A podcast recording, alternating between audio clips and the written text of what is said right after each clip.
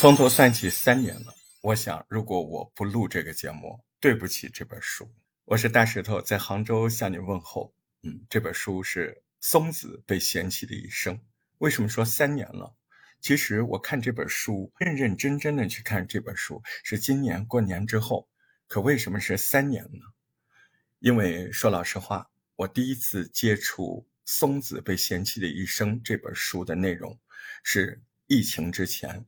呃，电影演员张静初带着这个话剧团到我们杭州来演出，我还记得是在余杭大剧院，啊，不是在市区的一个大剧院，我是跟小伙伴们坐着地铁到了第一站，杭州一号线的第一站，或者你叫最后一站，啊，那看你怎么算啊，在余杭大剧院一个新建的剧院里面，看了这一出叫《松子被嫌弃的一生》，说实话。张静初，不管你对他有什么绯闻呐，什么什么的，人家现场的表演那真的是可圈可点。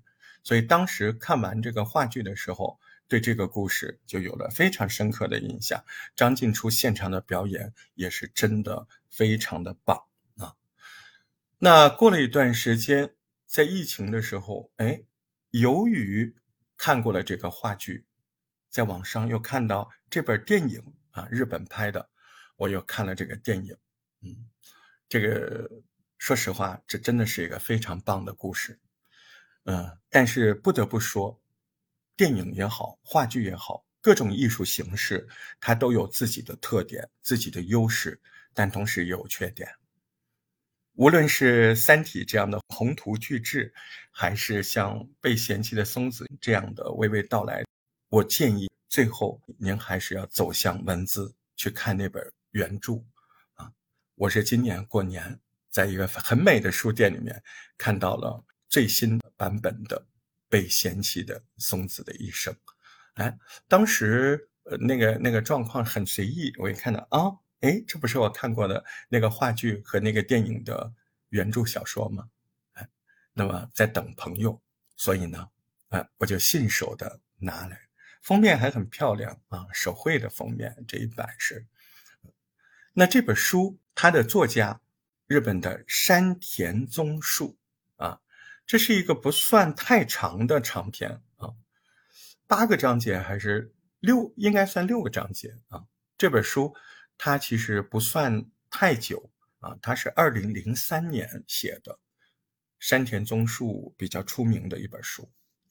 呃，书本的名字比较严谨，叫做《被嫌弃的松子的一生》。故事呢，其实挺平常的。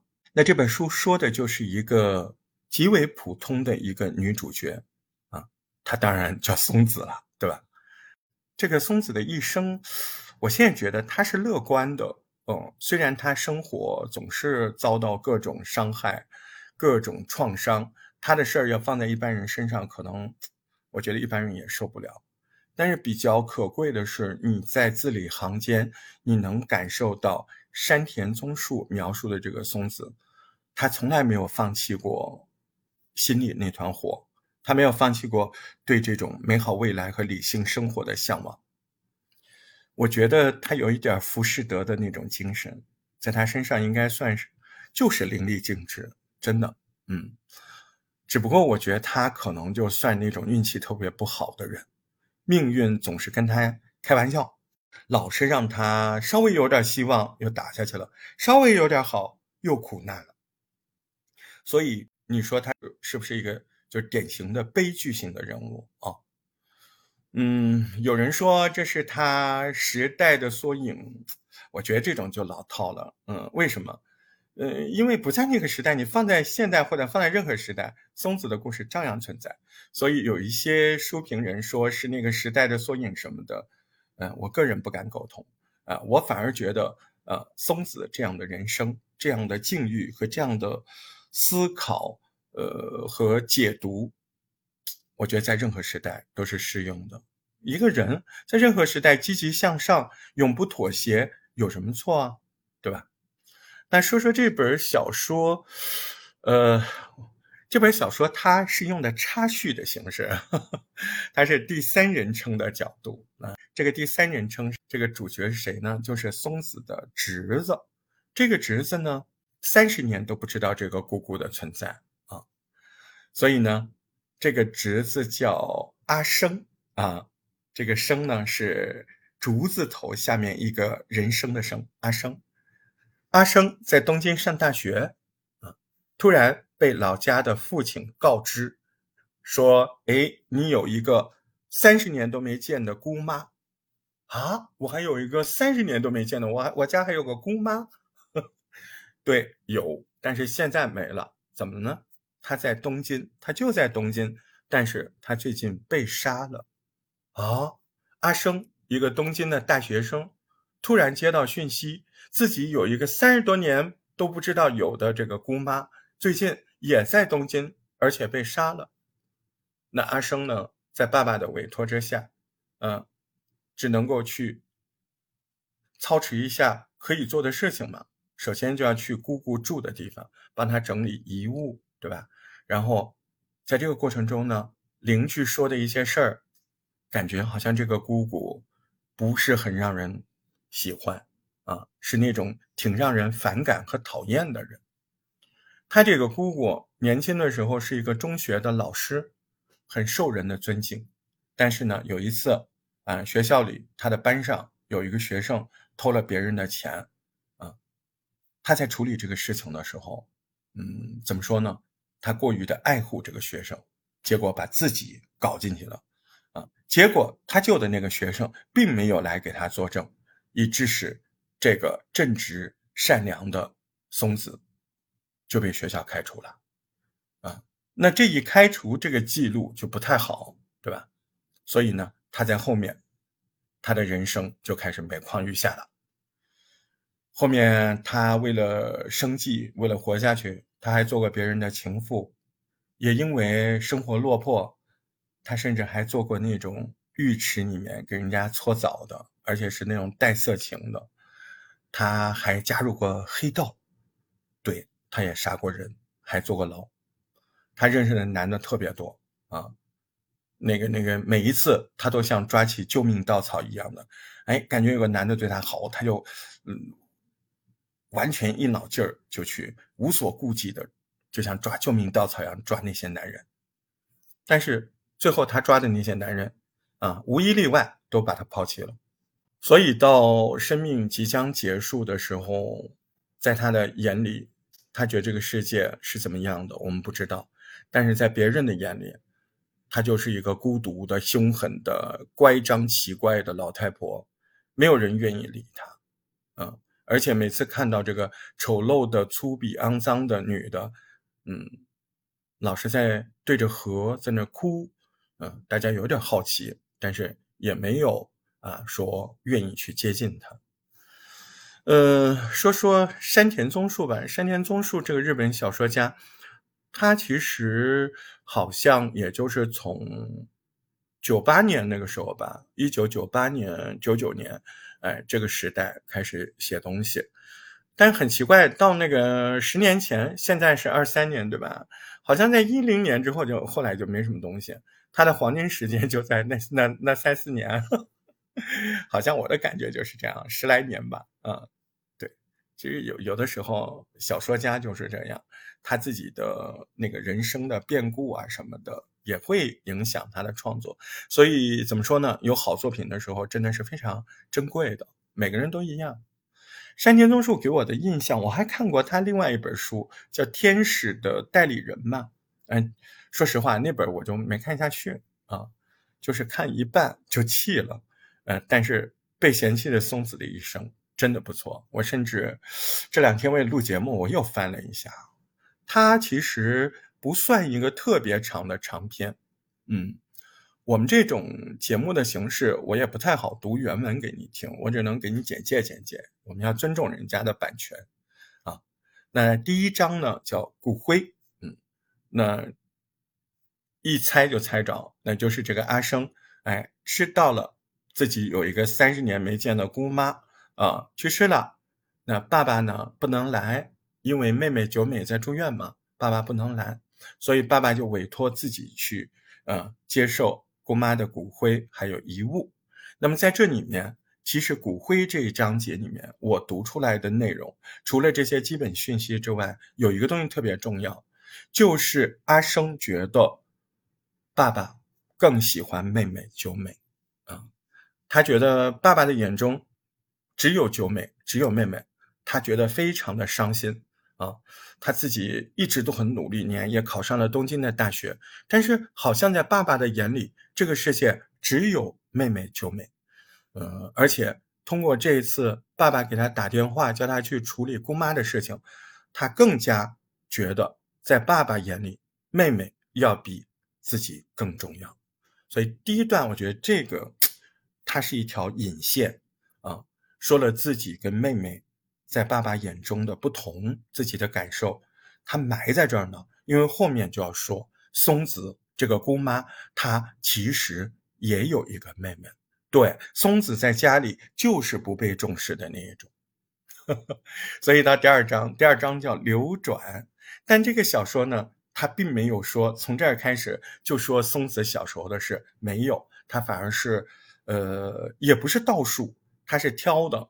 那么第二章流转里面说的是松子在做夜场的时候啊，在夜场那些交际场所成了一个头牌的红牌啊，还还还还挺厉害的，混得挺好的那种感觉。嗯，那第三章第三章说的第三章叫罪吧，啊，就是犯罪的罪，说的是松子在坐牢的时候，嗯，学会了。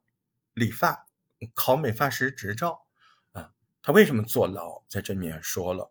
那么他考了美发师执照，他出了狱之后，是不是就去做美发师了？对，然后又遇上一个美发师，对，他又爱上了那 美发师。对，您猜的都对，还就是这么样。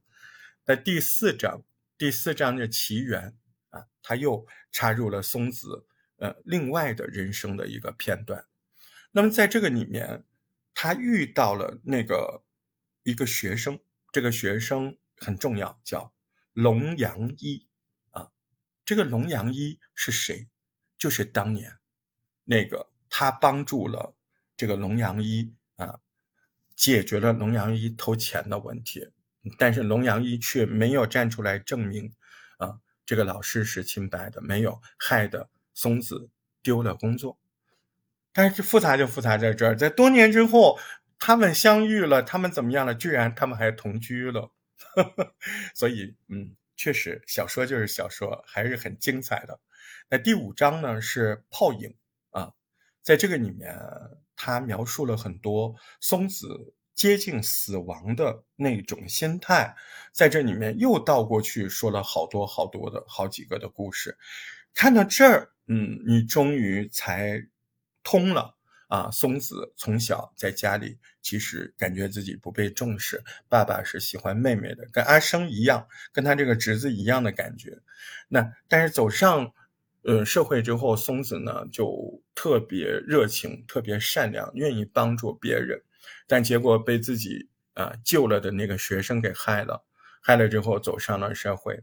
啊，中间遇到种种种种，我刚才讲的那些事儿，反正就是爱一个男人被一个男人害，爱一个男人 被一个男人害，呃，那松子到底是怎么死的？其实我在这儿可以告诉你，松子死的非常的无畏，就是他就是有一天晚上在那个大球场，他们家住的那个篮球场旁边，呃，嗯，他坐在那儿，就是有几个小混混嘛，很小的小混混，嗯。就是十五六岁还是十七八岁，反正就那种，就是当好玩把他给打死了，就这么简单。嗯，所以在最后的一章里面，阿生的那那那个男主角阿生的有一些文字，我其实是挺感悟的。嗯，他说他没有办法保证自己未来不会遇到像松子姑姑这样的遭遇，什么意思呢？就是很有可能每个人在未来都会遇到。被冤枉啊，或者好心得不到好报啊，或者是爱一个人却被人伤害呀。而且，每个人跟松子一样，只要是人，随着时间我们现在拥有的很多东西，我们现在拥有的很多别人对我们的一些评价、一些印象，都会随着时间变老、变旧。我们的生命有一天也会失去、会死掉，而且越接近死亡，越接近老化，我们的境遇会越来越可怕。时间是有限的，所以每一天，我们现在面临的每一天，我们作为一个成人的每一天。没准就是最好的一天，这这个有点悲观，但是又有点冷静。嗯，在小说中，好多人都觉得松子是一个很很凶，然后又脏这样的一个女人，大家对他诽谤啊、侮辱啊，把他变成了这样。但是你作为嗯这本小说的读者，你会从呃作者的这个字里行间感受到松子。哪些善良，那些美好的品质，他很乐观、大度，然后就很让人同情和可怜。他的人生很短暂，在那个每一天短暂的每一天当中，他渴望被被爸爸妈妈认可，嗯，他渴望被同事朋友认可，他希望父亲能够关注他一点，他希望他爱的人能够一样爱他，他的朋友。能多一点时间陪伴他，这些希望有错吗？并没有错，每个人都这么希望啊。为了得到幸福，那个松子，他不停的心里就深刻的想，呃，哪怕让我下地狱，为了我爱的人，我都心甘情愿。所以到生命即将结束的时候，在他的眼里，他觉得这个世界是怎么样的，我们不知道，但是在别人的眼里。她就是一个孤独的、凶狠的、乖张奇怪的老太婆，没有人愿意理她，嗯，而且每次看到这个丑陋的、粗鄙、肮脏的女的，嗯，老是在对着河在那哭，嗯，大家有点好奇，但是也没有啊说愿意去接近他。呃，说说山田宗树吧，山田宗树这个日本小说家。他其实好像也就是从九八年那个时候吧，一九九八年、九九年，哎，这个时代开始写东西。但是很奇怪，到那个十年前，现在是二三年，对吧？好像在一零年之后就后来就没什么东西。他的黄金时间就在那那那三四年，好像我的感觉就是这样，十来年吧，嗯。对其实有有的时候，小说家就是这样，他自己的那个人生的变故啊什么的，也会影响他的创作。所以怎么说呢？有好作品的时候，真的是非常珍贵的。每个人都一样。山田宗树给我的印象，我还看过他另外一本书，叫《天使的代理人》嘛。嗯，说实话，那本我就没看下去啊，就是看一半就弃了。嗯，但是被嫌弃的松子的一生。真的不错，我甚至这两天为了录节目，我又翻了一下。它其实不算一个特别长的长篇，嗯，我们这种节目的形式，我也不太好读原文给你听，我只能给你简介简介。我们要尊重人家的版权啊。那第一章呢叫骨灰，那一猜就猜着，那就是这个阿生，哎，知道了自己有一个三十年没见的姑妈。啊，去世了。那爸爸呢？不能来，因为妹妹九美在住院嘛，爸爸不能来，所以爸爸就委托自己去，呃，接受姑妈的骨灰还有遗物。那么在这里面，其实骨灰这一章节里面，我读出来的内容，除了这些基本讯息之外，有一个东西特别重要，就是阿生觉得爸爸更喜欢妹妹九美，啊，他觉得爸爸的眼中。只有九美，只有妹妹，他觉得非常的伤心啊！他自己一直都很努力，年也考上了东京的大学，但是好像在爸爸的眼里，这个世界只有妹妹九美。呃，而且通过这一次爸爸给他打电话，叫他去处理姑妈的事情，他更加觉得在爸爸眼里，妹妹要比自己更重要。所以第一段，我觉得这个它是一条引线啊。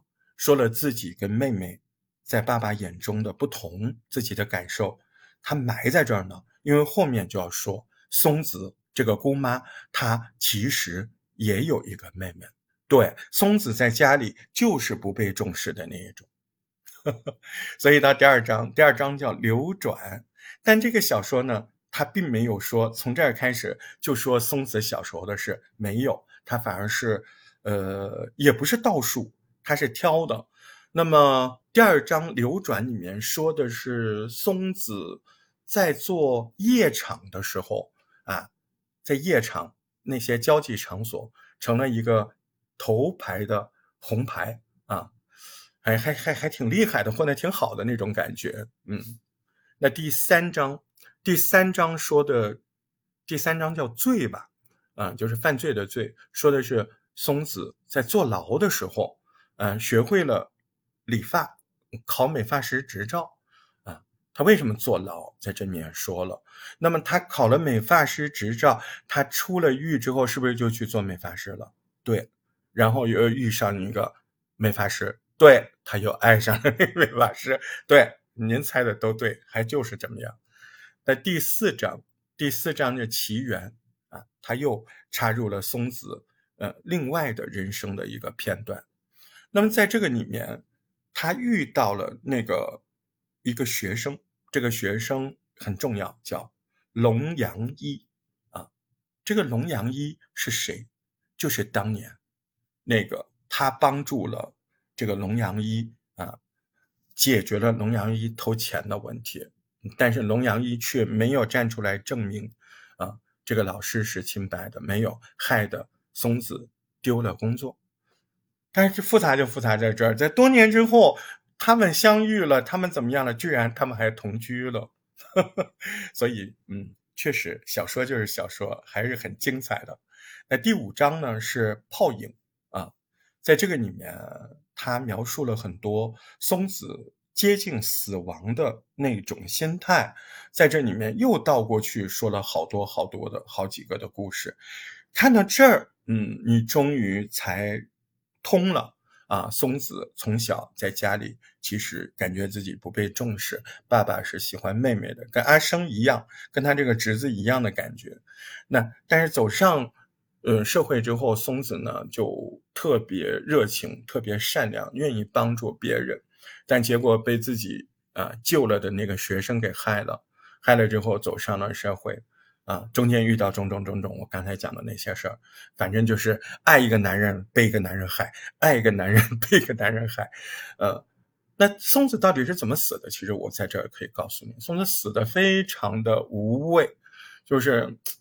他就是有一天晚上在那个大球场，他们家住的那个篮球场旁边，嗯嗯，他坐在那儿，就是有几个小混混嘛，很小的小混混，嗯，就是十五六岁还是十七八岁，反正就那种，就是当好玩把他给打死了，就这么简单，嗯，所以在最后的一章里面，阿生的那那那个男主角阿生的有一些文字，我其实是挺感悟的。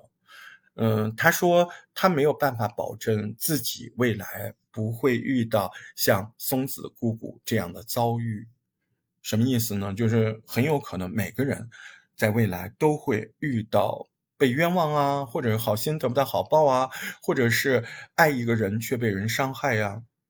而且每个人跟松子一样，只要是人，随着时间。我们现在拥有的很多东西，我们现在拥有的很多别人对我们的一些评价、一些印象，都会随着时间变老、变旧。我们的生命有一天也会失去、会死掉，而且越接近死亡、越接近老化，我们的境遇会越来越可怕。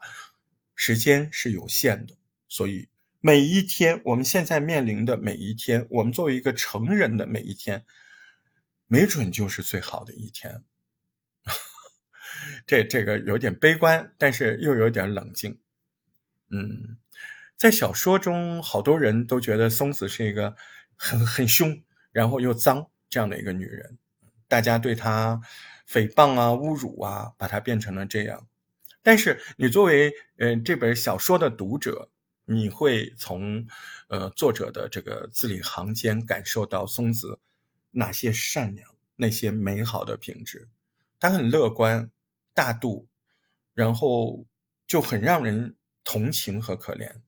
他的人生很短暂，在那个每一天短暂的每一天当中，他渴望被被爸爸妈妈认可，嗯，他渴望被同事朋友认可，他希望父亲能够关注他一点，他希望他爱的人能够一样爱他，他的朋友能多一点时间陪伴他。这些希望有错吗？并没有错，每个人都这么希望啊。为了得到幸福，那个松子，他。不停的心里就深刻的想，呃，哪怕让我下地狱，为了我爱的人，我都心甘情愿。就这样坚决的爱的这样的一个女人，命运也没有对她更好。所以松子这本书，它就是一个悲剧型的啊，嗯，如果你的心灵不够强大，你读着读着，真的会被 PUA，心情会荡下去，会低落。因为我觉得小说中那个松子跟大多数的人，特别是女性，大多数女性在对待强势的男性的世界，是不是会变得毫无自我？很多女的会这样，她们遇上爱的人，他们会热切的追求，啊，无论这个爱是亲情还是爱情，其实大多数的女性的会有这样的啊，但男的也有啊，嗯，人嘛，都其实渴望爱与被爱。但是爱这个东西这么珍贵，所以他哪有那么容易就得到呢？你看松子，他在选择嗯跟一个男人之前，他居然不去思考自己到底是爱还是不爱，我觉得这有点可怕，对不对？嗯，你在没有清楚自己的心意之前，你就就这么义无反顾的，嗯，你在那儿等待或者追求啊，说白了，你这种不就是不主动？但是。也不拒绝吗？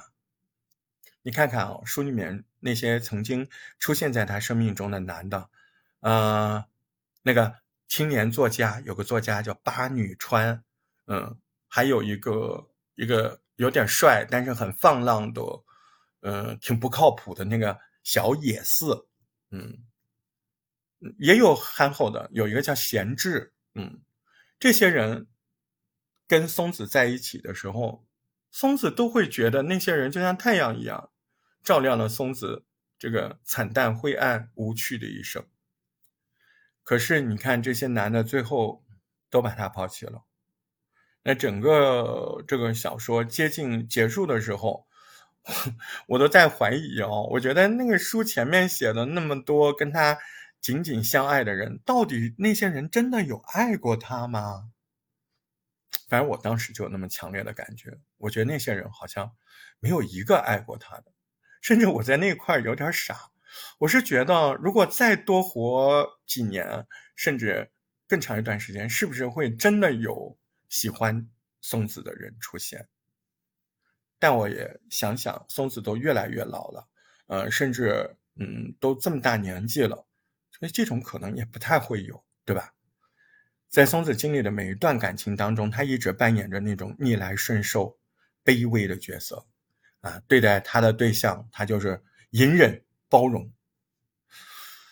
我觉得他那种包容、隐忍，搞得都自己没有尊严了，人格好像都没有了。他自己好像觉得他所做的一切，总能够打动男人吧？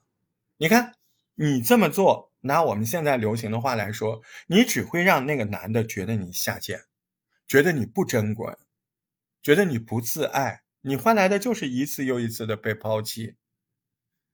当然，你要说跟社会有关，有关，因为跟咱们国家不一样。哎，日本这个社会，这个东西，这个女性她并没有真的像咱们中国这个社会啊，女的得到了这么高度的被认可、被尊重。说白了一句话。就是到现在为止，你到日本，女的并不能和男的一样的受到尊重，男女并没有平权，这个也是蛮重要的一点，对吧？啊，聊了很多这本书，其实，嗯，我也不太想讲的太清楚吧，嗯，太清楚你就不去看那本书了，嗯，在松子的那个家庭里面，我觉得爸爸那个角色。也挺重要的，好像在松子的世界里，爸爸是一切的主导。嗯，家庭的这种算是叫性别缺失吧，那就觉得松子感觉女性的尊严，他从来没有过。松子对爸爸从小是什么呀？讨好，讨好爸爸。松子对那种父权的依赖的表现，就让他长大之后对男的就是这样，就讨好，就宽容。这个就是我个人看出来，这个东西，我觉得我是自己悟出来的。嗯，你只要有人陪他，他就觉得那个男的怎么样了？这这就我感觉，我感觉不太对，对吧？嗯，但是你说他有没有思考？他其实也有，他也有不断的提高、完善、改变。但是总而言之，我真的把这个罪，如果说有罪的话，我觉得他这个悲剧的起源就是他爸对他的冷漠。他爸，你要说不喜欢女的吧？喜欢啊，不尊重女性，尊重啊。但是他爸把笑脸、把礼物、把所有的关注，就是给了妹妹。为什么呢？因为妹妹一生下来就有毛病，知道吧？在这种前提之下，哎，妹妹生下来就有不治之症，啊，老生病，老要住院。所以爸爸就格外的关注他，呃，松子松子感觉不到爸爸对他的关注，松子要怎么来证明自己的存在？要靠搞笑啊、搞怪啊，引起爸爸看他一眼。所以有一个生白血病还是什么病的这个妹妹，她感觉到自己从小就是被忽视的，嗯，她从小还离家出走过，也没人找她，找不着。哎，没根本就没人找他，他自己回来了。那写的好悲哀啊，好压抑啊，是不是？他不回来你怎么弄啊？是不是？我觉得怎么说来着？嗯，但是在这个里面你会发现，他跟未成年人都有关系啊。他的两个重要的因素，第一个是生，第二个是死。为什么说第一个是生啊？也不能这么总结吧，就是他开始出事儿嘛，不就是？未成年人他的学生嘛？龙阳一在班上偷钱，然后这个松子老师就帮他顶罪名嘛，也想保护他，结果把工作丢了。嗯，是不是跟未成年人的事儿，对吧？然后他最后是怎么死的？就是他生命的结束啊！是松子老太婆看到这个广场上这么晚了，他坐在那儿，他看到还有几个小孩子，就其实就是小混混，嗯，怎么这么晚还没回家？哎，他就多说了一句，因为他毕竟也当过老师嘛。哦，结果就这么提醒一下，人家小孩把他打死了。哎，那个滑板吧还是什么，一下子就把他砸烂了。嗯，这个结局很震撼，是不？你看似很随意，是不是？你仔细想，很震撼，真的。呃，絮絮叨叨没有章法，跟你聊了这么多，嗯，你也看得出来，我确实是喜欢这本书的。呃。